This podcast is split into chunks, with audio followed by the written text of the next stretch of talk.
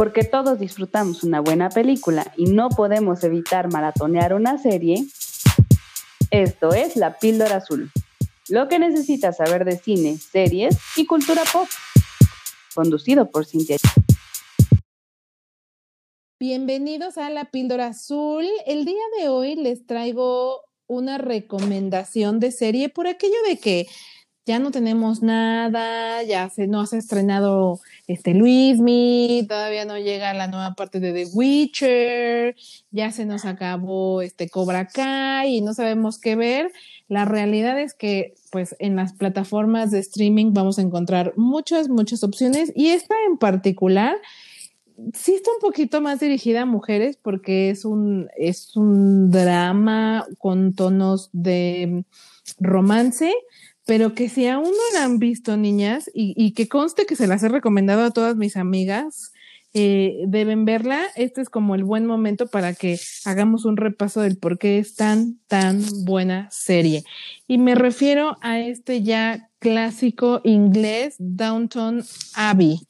Eh, conmigo, justamente, nos, está mm, Annie B para que les platiquemos y hagamos un repaso rapidísimo de por qué no deben de perderse esta serie. Amiga, por favor, ayúdanos con la presentación de nuestro título eh, recomendación de la semana. Hombre, muchísimas, muchísimas gracias. Es un placer para mí hablar en específico de esta serie porque es de mi súper favorita de mis súper favoritas. Fíjate que yo la vi, este, sí, estamos de acuerdo. Yo la vi, em, no la vi en, en, televisión, obviamente, la vi en Netflix y entonces fui tremendamente triste y infeliz y por los callejones yo lloraba porque la quitaron de Netflix y ahorita me di cuenta que está en Amazon Prime, ¿no? Para todos los que quieran verla, la van a encontrar en Amazon y este, para que se la puedan echar, ¿no? Como les decía, esta serie es de mis favoritas, pero no nada más mía, de muchísima gente. O sea, muchísimo, muchísimo. Tuvo un éxito que no te puedo explicar. Entre, entre, entre todas las curiosidades que podemos encontrar de esta serie, eh, tenemos que son 47 capítulos divididos en seis temporadas, ¿no? Esta serie se transmitió de 2010 a 2015 se habla de que cada capítulo costaba más de un millón de euros para realizarse. Imagínate el, éxito que dejaba, ajá, o sea, la, ganancia que dejaba como para que cada capítulo costara un millón de euros. Que vale la pena reconocer este punto que en la producción, o sea, se rayaron, o sea, es como si estuvieras viendo eh, el nivel de producción de una película como Titanic, pero para una serie. O sea, sí, sí. la ambientación, los vestuarios, em, las caracterizaciones, todo, todo, todo es de primer nivel y se nota ese presupuesto, ¿no? Perdóname que te interrumpa, que te voy a decir, yo me atrevería a decirte que incluso mejor que varias producciones este, cinematográficas, ¿eh? De verdad es una, una producción pero bárbara y una atención al detalle que es de las cosas que más me gustan de esta serie. Muy bien, pues eh, la historia está situada o comenzamos justamente en el año 1912, como ya decías, es una historia completamente de época eh, y cuenta la vida de la familia Crowley, que viven justamente en esta eh, especie de casa de campo, que más que casa yo digo que es como una especie de palacio o un mini castillo, eh, que justo está en el condado de Downton, en Yorkshire, Inglaterra. Y algo que a mí me encanta de la película, que es como, digo, de la película de la serie, algo que me encanta de la serie que vale la pena mucho mencionar es que justo em, como que van ligando la trama o el, pasar del tiempo en la, en la propia historia con hitos relevantes de la historia de Europa. En este caso, por ejemplo, el primer capítulo y justo los primeros minutos de la serie inician con la, el hundimiento del Titanic, en donde justo el futuro heredero de eh, los Crowley, porque el, gran problema, y como saben, los que les gusta la historia inglesa, es que las mujeres en esa época pues no eran, eh, no heredaban las tierras, ni los títulos, ni nada. Siempre tenía que ser un varón. Y si en la familia no había un hombre, eh, pasaba a manos del pariente hombre más cercano. Así es que los Crowley, el gran problema es que tienen puras niñas, son tres hijas mujeres, así es que justamente el heredero, el futuro heredero de todo Downton Abbey fallece en el hundimiento del Titanic y pues esto cambia completamente la vida de los Crowley porque deben de buscar un nuevo heredero y cae en manos de justamente el pariente más cercano, que es un joven abogado de clase media llamado Matthew Crowley, ¿no? Primo lejano de la familia. Y, bueno, ya nada más como para terminarles de plantear esta situación, pues justamente la serie sigue la vida de esta familia, que es eh, de alta sociedad, justamente son los dueños de Downton Abbey. Eh, y bueno, tenemos por un lado, como les decía, a Robert Crowley y su esposa Cora Crowley, a sus tres hijas, Mary, Edith y Sybil. Eh, no se me puede olvidar, tenemos a la condesa viuda de, los Crowley, que es la mamá de Robert. Y algo que a mí me encanta de esta serie es que no solo seguimos la vida de la familia, sino también de todo el personal que trabaja dentro de este como castillo, ¿no? Porque imaginarán que como es un castillo enorme con miles de habitaciones o cientos de habitaciones, pues eso no lo limpia o, no, no, lo mantiene a flotes una sola persona, ni dos, ni tres. Realmente es un equipo bastante robusto de los mayordomos, la ama de llaves, este, los cocineros, etcétera. Y vamos a ir siguiendo capítulo a capítulo la historia de los miembros de la familia y los miembros que mantienen a flote Downton Abbey. Todo este realismo que, que tenemos en la serie es gracias a Alastair Bruce, que él es, el, es, es un historiador, ¿no? Es, esta persona eh, es el que se encargó de dar ese, esa gran atención al detalle que vemos reflejado en la serie. Y de ahí podemos ver cómo vivían tanto esta, como te lo menciona, esta clase alta, como la clase baja, ¿no? Y dentro de, la misma clase baja, me, me, parece muy curioso resaltar, ¿no? O sea, cómo vivimos en una sociedad que está altamente marcada por, por escalones, ¿no? Eh, lo vemos entre, entre, la, entre los condes, ¿no? Que, tenemos ciertas jerarquías y entonces sí como que, bueno, yo sí soy el conde, pero tú nada más eres un primo así lejano, ¿no? Entonces empieza a haber ahí una, una diferencia de, de clase, ¿no? Y dentro de la misma, de la misma, este, parte de la, de, la servidumbre, digámoslo, también hay clases. Hay de repente distinciones como de, no, no, no, no, no, espérame, yo soy el mayordomo y tú nada más eres el asistente de cocina, ¿no? Hasta en la clase baja se separan, ¿no? Ese, este clasismo este, demasiado, demasiado marcado, muy, muy aristocrático, eh, queda muy resaltado, ¿no? Y esta persona, este, te digo, ¿no? Este, este hombre, Alistair Bruce, es el que se encarga de que todo se ajuste a la, a la, a la realidad de la época. De verdad es resaltable su trabajo. Sí, y, y, me atrevería a decir, ahorita que tú destacas este punto, que muy inglés, porque francamente, todo lo que vemos en la serie, digo, es una historia inglesa, ¿no? Pero sí, sí siento que es como una mirada muy profunda a cómo era, cómo se movía eh, la sociedad en, esa época, ¿no? En Inglaterra, por supuesto. La misma serie lo, resalta, ¿no? Cora, que es la, ya lo estabas comentando, que es la, esposa del... La condesa. Ajá, la condesa, ¿no? De, de Crowley. Em, ella es americana, eh, y, dentro de la misma serie recibe una visita de su mamá y se hace mucho, se marca muchísimo esta diferencia entre las ideas americanas o del resto del mundo contra las inglesas, ¿no? Porque realmente sí los ingleses son demasiado, demasiado eh, apretados en su visión, hasta el día de hoy, ¿eh? Sí, es como que anteponen mucho la tradición, como las costumbres, ya sabes. Este, bueno, yo tengo esa idea, a lo mejor a lo mejor pasará como esta visión de que acá en México todos usamos este sombreros de mariachi y nos gusta este ese tipo de música, ¿no? La folclórica. A lo mejor estereotipo, ¿no? A lo mejor también de este lado hay mucho estereotipo respecto a los ingleses, pero yo sí como que ubico que eh, la hora del té se respeta, los protocolos, como mucho formalismo, entonces no sé. eso es algo que, que, creo que retrata muy bien la serie. Muy marcado. dices Sí, está muy marcado el rollo este de la realeza. Incluso uno de los datos curiosos es ese, que la reina era muy fan de la serie y que justamente también la veía para buscar errores, ¿no? Así como de no, así no se hacía, así no era, ¿no? Así no era porque yo estuve ahí casi. Exacto. sí, pues casi, casi.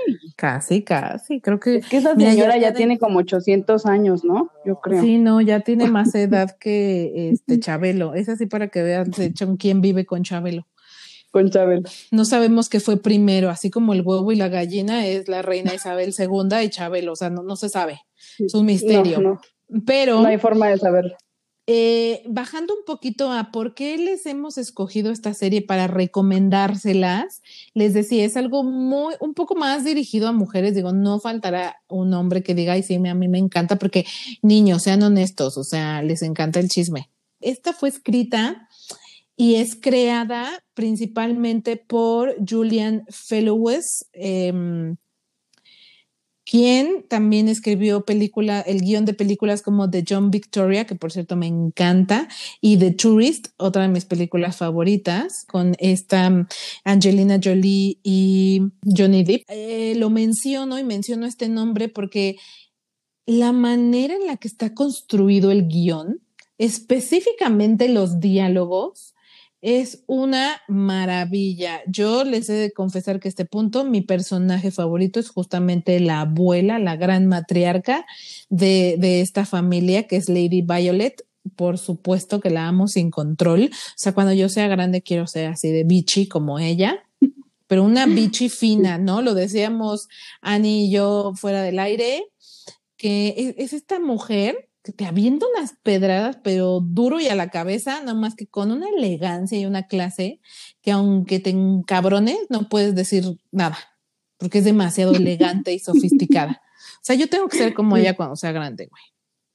Sí, sí, sí, fíjate que a mí de las lecciones que me deja esta serie, híjole, es esa diplomacia para contestar y como para decirte, o sea, disculpen mi francés, pero como para decirte chinga tu madre de la manera más hermosa, o sea, de verdad es como de, ¿por qué no, por qué no vas y molestas a tu progenitora? No, es una cosa bonita, algo así. O sea, discúlpenme que haya sido tan explícita, pero de verdad, esta señora tiene unas contestaciones maravillosas para, para diferente tipo de cosas, ¿eh? Para de, todo, de todo. También es de mis favoritas. Así es, o sea, los diálogos son un gran, gran acierto, pero regresándonos un poquito, vamos a empezar por las cosas que no nos gustan, porque bueno, como sabe, nada es perfecto. ¿Qué es lo que no te gusta de Downton Abbey? Híjole, lo que no me gusta es uno de los personajes principales, que es el de Lady Mary, ¿no? La hija más grande de el conde de Grantham. Y, híjole, no, yo no puedo con, con, Mary, no, no, no puedo, no puedo. Mira, desde la actriz, que a mí este, la interpreta Michelle Dockery, desde la actriz, a mí no me parece que ella sea la panacea de las actrices, la revelación, ni me parece que sea linda, ni con carisma, o sea, te lo juro, no le encuentro el chiste a, la mujer, ¿no? En general. Sí, que todos los hombres de la serie mueran por ella, ¿no? Ah, exacto, exacto, ¿no? Que aparte, según esto, tiene la madurez de la vida y todos mueren por ella y, tal y tal y tal. Y la verdad es que ni el personaje me parece bueno, ni la actriz tampoco me parece buena. O sea, yo eh, soy Team Hate Mary desde el principio, desde el super inicio, y tiene unos berrinchazos que, híjole, no, no, no, no puedo, ¿eh? No. A mí eso no. Fíjate que mm, me, me, me, me, llama mucho la atención que hayas comenzado justo por esta parte, porque siento que es un personaje, es, es el típico personaje que o odias o amas, no hay punto intermedio. Y que es como muy controversial, porque creo que, eh, digamos que a nivel técnico o actoral, ella, eh, Michelle, lo hace bastante, bastante bien. O sea, creo que al final Mary es la hija, de cierta forma, la consentida, eh, la que tiene como el, el, peso de la familia encima, porque como les decía, en esa época las hijas, mujeres, no heredaban ni los títulos, ni las tierras, ni, las, ni nada. Entonces, para Mary es una responsabilidad muy, muy grande el tener que casarse con un hombre, que en este caso sería este joven heredero abogado Matthew, poderse casar con él, que sería lo ideal para que justo las todas las propiedades de la familia permanezcan en la familia, ¿no? A mí quizá lo que más me, más allá de que sea payasona o sobrada, etcétera, quizá lo que más me cae gordo es cómo ataca ofende y denigra a su hermana Edith, que es la de en medio. Sí, sí, sí, sí, le tira un hate muy, muy, sí, güey, como si fuera su, su este, enemiga y no su hermana. Entonces, eso a mí sí, la verdad, me, me hierve la sangre porque sí se me hace, o sea, que raya realmente en lo, en lo cruel inclusive, ¿no? Y fíjate, dijeras que, que la Edith le, le, hubiera hecho algo, ¿no? Que de verdad la hermana le hubiera hecho algo por lo que ella le tuviera un resentimiento muy profundo y dices, bueno, puedes comprender que pues sí, la otra también se pasa de lanza, pero no es el caso, porque de verdad la hermana está Edith, o sea, incluso hasta le va muy mal, o sea, le, le toca la peor de las suertes a ella en, en cuestiones de románticas y tal, hasta le arruinan la boda por ahí, entonces eh, o sea, es como, ni siquiera tienes un justificante como para hacer de esta, o sea, en este nivel de crueldad y después va y se hace la víctima, ¿no? O sea, Totalmente. ese tipo de detalles son los que, no sé, yo no, yo no puedo con este personaje. Eh, a mí algo que no me gusta es que de repente sí siento que la trama de los del, del, personal de Downton Abbey es demasiado extensa. O sea, yo entiendo que la idea es conocer como lo de arriba como lo de abajo, ¿no? Y ver cómo decisiones que pareciera que solo impactan a la familia impactan también a los de abajo o cómo sucesos tan grandes como la Primera Guerra Mundial impacta a todos por igual. O sea, una guerra no distingue clases, ¿no? Y justo hay un momento, no sé si es en la segunda o tercera temporada, donde atraviesan la Primera Guerra Mundial, em, que, eh, que vemos que por igual, o sea, sin importar si eres de una familia de clase alta como ellos o eres una ama de llaves, afecta por igual. Creo que eso está bien, sin embargo, en lo personal, algo que yo no disfruto mucho es que de repente las subtramas del, del personal son demasiado extensas, específicamente eh, la de dos personajes principales, ¿no? Que es John Bates y también su pareja. E, ellos dos a mí, la verdad, que creo que hay momentos donde se centran demasiado en su vida y ahí es donde ya me desconcentran un poco y digo, a ver, no, yo quiero saber más de Matthew, ¿no? es que les voy a decir, niñas, o sea, perdóname que te interrumpa, pero les voy a decir a todas las, a todas las mujeres en específico que si ustedes no tienen un motivo todavía para ver esta serie, si hasta ahorita dices, güey, qué hueva la historia, ay, es que no sé qué, la, la, la mujer esta suena pedante. Tú tienes que ver esta historia por Matthew. O sea, todo, todo, todo, toda la serie vale la pena mil por ciento por Matthew. Porque no nada más es el atractivo visual que el hombre es una delicia, ¿no? O sea, también es, es un personaje que, que, de verdad te, es de estos personajes que te hace volver a creer en el amor, ¿no? De estos que, que te, que te hacen quererte ilusionar de esta manera.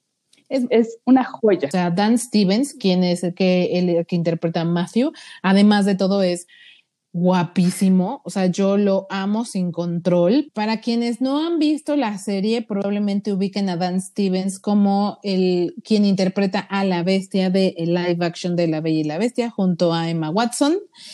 Él es en verdad divino y el personaje en conjunto con Dan Stevens, o sea, lo que se creó y para, para, para Matthew a mí me parece único. A mí me gustaría empezar ahora con las cosas que me, me gustan, digo, ya se los mencioné hace un par de minutos.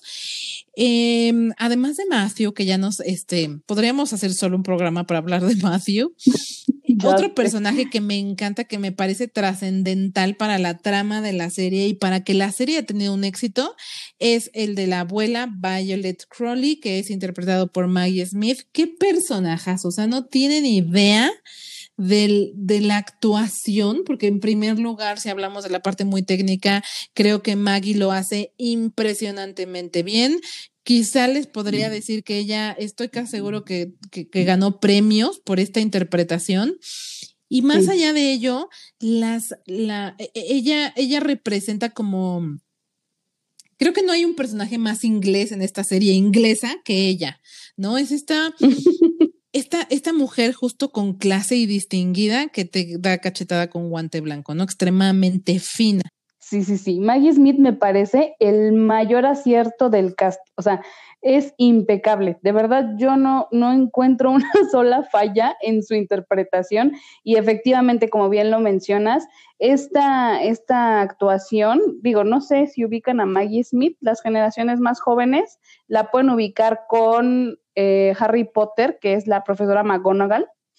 Entonces, ya desde ahí sabemos que es una actriz, o sea, digo, tiene años de, trayectoria, años de carrera, y estos, estos años, esta experiencia la llevaron a ganar el papel, el, premio de mejor actriz secundaria para series en el 2013. O sea, eh, fue ganadora del Globo de Oro en, ese, en esa ocasión, ¿no? Esta trayectoria impresionante que tiene esta mujerona y que aquí no es la excepción. De verdad es la joya de las joyas de las joyas de la vida. No puedo yo, no quepo de halagos para esta mujer porque la elegancia con la que, con la que interpreta es, a mí me parece maravillosa. Y yo agregaría a que un segundo acierto sumado al de Lady Violet es la dinámica o la dupla que logran, que logran construir con eh, Isabel Gray, quien es interpretada por Penelope Wilton, la mamá del personaje de Matthew. Eh, me encanta, me encanta porque son dos mujeres adultas eh, como de, de, mundos muy distintos que al principio se caen pésimo, no se entienden, no se, no se agradan y terminan siendo las mejores amigas, que me recuerdan muchísimo a esta serie Grace and Frankie, que ya les he hablado de ella en diferentes ocasiones. Pronto les prepararé un programa, les prometo. Es, es una dupla de verdad encantadora. A mí me encanta verlas en pantalla las dos. A mí otra cosa que me encanta, eh, amiga, antes de preguntarte a ti tu, lista de Super es justo este recorrido histórico que además, además de ser una novela bien hecha, que es como uno de los aciertos que ya les mencionaba, es eh, la precisión, la precisión histórica, pero en el sentido de todo lo que van retratando. A mí me encanta que conforme avanza la serie, eh, tú vas viendo cómo de repente aparece el teléfono, la electricidad, eh, y, cómo va viendo, ah, bueno, de repente creo que por ahí una licuadora, por ahí una batidora, o sea, desde, y, y a lo mejor uno, si no les prestas mucha atención, no te das cuenta, pero justo son esos detalles que a mí me mega fascinan, o sea, me fascinan que vayan incorporando estos hitos históricos y cómo pues al final, conforme va avanzando el tiempo, pues va eh, la, la, tecnología o lo que, o, llamado de otra manera, la modernidad nos alcanza, ¿no? Justamente a mí me, me, gusta muchísimo esta parte de las cosas que van sucediendo, como dices, estos hitos históricos, ¿no? Tenemos eh, el tema de la electricidad, después viene el teléfono, este, mm, también los sucesos históricos propios, ¿no? Que ya habías mencionado la Primera Guerra Mundial. También tenemos una epidemia de gripa que, que, como bien lo mencionabas, pues afecta tanto a los de arriba como a los de abajo, ¿no? Cuando pasamos de usar carruajes a utilizar eh, autos, ¿no? También hay varios y dentro de los mismos autos se ve una evolución de, de, los primeros modelos de carro a los segundos, ¿no?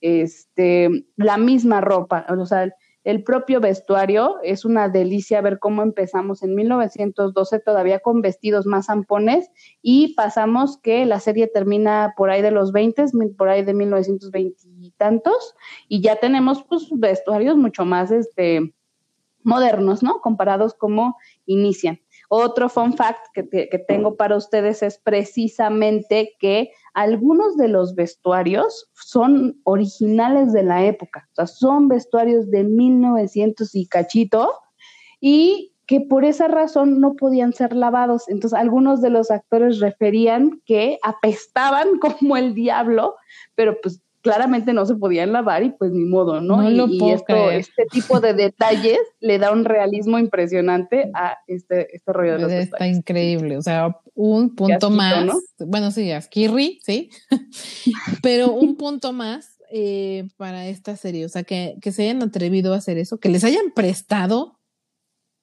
eh, ropa de la época, güey, está impresionante. O sea, me muero, me muero de la emoción. Los aparatos, los aparatos también, la batidora que estabas tú comentando de Daisy, es original. Wow. O sea, realmente es una maravilla de serie. Tiene muchísimos más aciertos que, que cosas que no nos gustan. Como les decía, a nivel producción es de primer nivel la, la, adaptación de la época, ¿no? La construcción, los lugares, los vestuarios, eh, los peinados, todo, todo, todo es de primerísimo nivel. Y, y, y, vale muchísimo la pena. Yo creo que esta serie es para ustedes. Si ustedes vieron Bridgerton y les gustó y la disfrutaron, bueno, esta es como Bridgerton con esteroides. O sea, es una cosa brutal e impresionante. A mí me tiene extasiada. Yo les he de confesar que la compré. O sea, está en mi repertorio físico porque sí, soy como de las 21 personas en este universo que la tienen físico, que ama los físicos y que no voy a dejar de comprar físicos nunca jamás. Bueno, a menos que ya no existan. Pero está... Exacto, gracias a ti, Mixup sigue en pie. Ah, claro, por supuesto. Entonces, eh, yo mi serie la tengo así como en un pedestal, la amo, realmente sí es de mis, de mis series favoritas y me gustaría eh, comenzar a cerrar con algunas frases de Lady Violet, como les decía, es de mis personajes favoritos, es demasiado astuta, es demasiado eh, inteligente o el escritor, mi, todos mis respetos y mis, y, mi, y mis aplausos de pie para estas frases que me dejan a mí boquiabierta. Una en particular, que es como de mis favoritas, es la siguiente. La falta de compasión puede ser tan vulgar como el exceso de lágrimas. O sea, vean esta chulada de frase. O sea, no, no, no, no me cabe en la cabeza lo, lo contundente y lo impactante que puede ser. Por ahí también dice en algún momento, no te rindas, eso es de clase media, ¿no? La, la, o sea, me da una risa. Es una joya. Es una joya, es una joya. Eh, otra que me gusta es, no me disgusta, simplemente no me gusta, que no es lo mismo. Y sí, Lady Violet tenía razón, no es lo mismo que te caiga mal ¿no?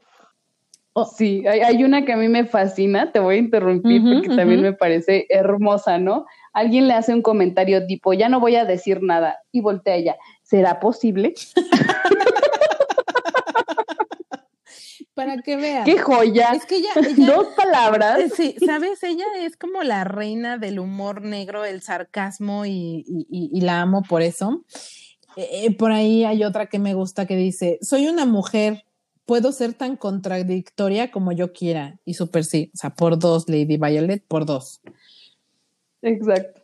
También la esperanza es una provocación diseñada para evitar que aceptemos la realidad. Esta sí me dejó como, híjole, sí es cierto.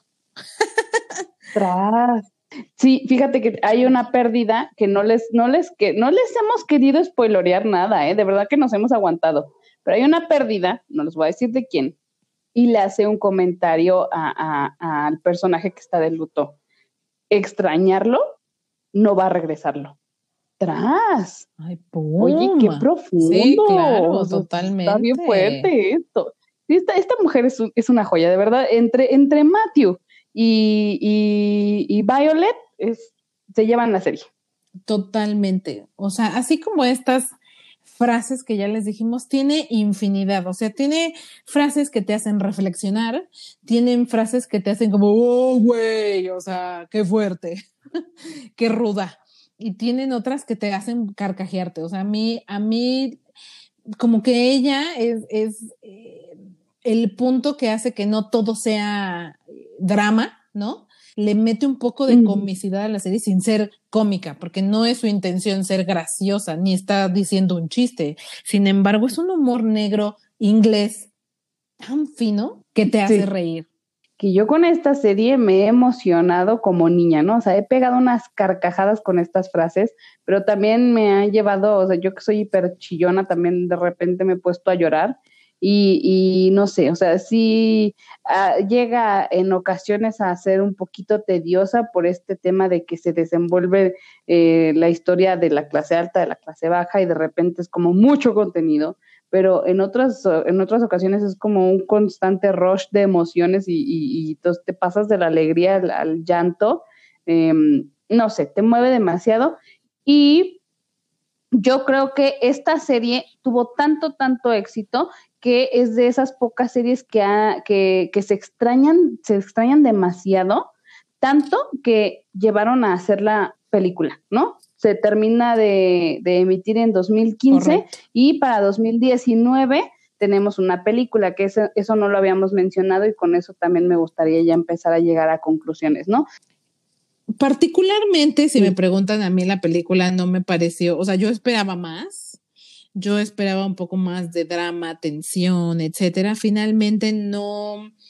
Eh, para mí, por ejemplo, yo lo quisiera comprar un poco con la película 1 de Sex and the City, que siento que sí vino a aportarle muchísimo a la trama, o sea, del final de temporada de Sex and the City a la película. O sea, la película, aunque es un producto completamente independiente y puedes ver la película y entender la película, aunque no hayas visto la serie, Siento que todo lo que ves en la película aporta, o sea, sí le da conclusión a temas que quedaron sin un cierre de la serie, ¿no? Y, y, la verdad es que yo para mí podría incluso atreverme a decir que la película uno es el final de la serie, ¿no? Y esta... Es el final que no tuvimos. Es el final que no... En ese sentido. Eh, eh, completamente suma y aporta. En la película de Downton Navy no se vive y se siente tan así. Es algo más como el Sex and the City 2, ¿no? Que podría estar, pero no podría estar y no pasa nada. y por cierto, me gustaría también decirles que no hace tanto yo descubrí y descubrí porque la verdad ni siquiera me había metido a investigar que Downton Navy sí existe. Literalmente existe y hay visitas, o sea, está abierta al público para que puedas entrar a verla. Sí, es el castillo de Highclere, Highclere Castle, eh, que pertenece a la familia Carnavon, que lleva 800 años ahí. Y sí, hay, hay tours y también este, el pueblito donde filman también se ha vuelto famosísimo por este, pues por la serie, ¿no? La iglesia donde se casa Mary también es este muy recurrente entre los, entre las visitas turísticas, precisamente por estas. Eh, hablando específicamente del Hiker Castle, eh, también podemos mencionar que ahí se filmaron películas como Ojos Bien Cerrados, de Eyes Wide Shut, y también tenemos Robin Hood, Prince of Thieves con Kevin Costner, ¿no? Uh, me encanta. Pues bueno, hemos llegado al final. No me queda, no me resta más que realmente recomendárselas. Como les dije, no es broma. Realmente es una de mis series favoritas. A mí me encanta, la disfruté enormemente. Es de esas series que de verdad se va a quedar en su corazón y la van a ver una y otra y otra vez porque es una chulada. Amiga, no sé si tengas algo más que agregar. Sí, no, nada más prestenle atención a esos pequeños detalles. La misma serie se encarga de resaltarlos de manera sutil, como esto de la, de la batidora y tal, los carros. También es de mis súper, súper, súper favoritas. Yo se las hiper recomiendo. Y em, cualquier, cualquier comentario, si ya la vieron, pues igual no lo pueden ya hacer llegar por redes sociales, ¿no? Así es, como saben, nos pueden encontrar en Facebook, Twitter e Instagram como la píldora azul, con una entre píldoras y azul. Me gustaría cerrar y dejarles eh, una última frase de Lady Violet para que se la lleven de reflexión, porque como les decía, esta mujer es contundente. Deja de quejarte y busca algo que hacer. Es una, joya. Es una, joya. Así es que, como diría ya, ya más moderna la Marta de baile, llorando y caminando, hijos, llorando y caminando. Así es que muchas gracias por estar, por escucharnos en este episodio. Gracias, amiga. Nos escuchamos la próxima. Chao.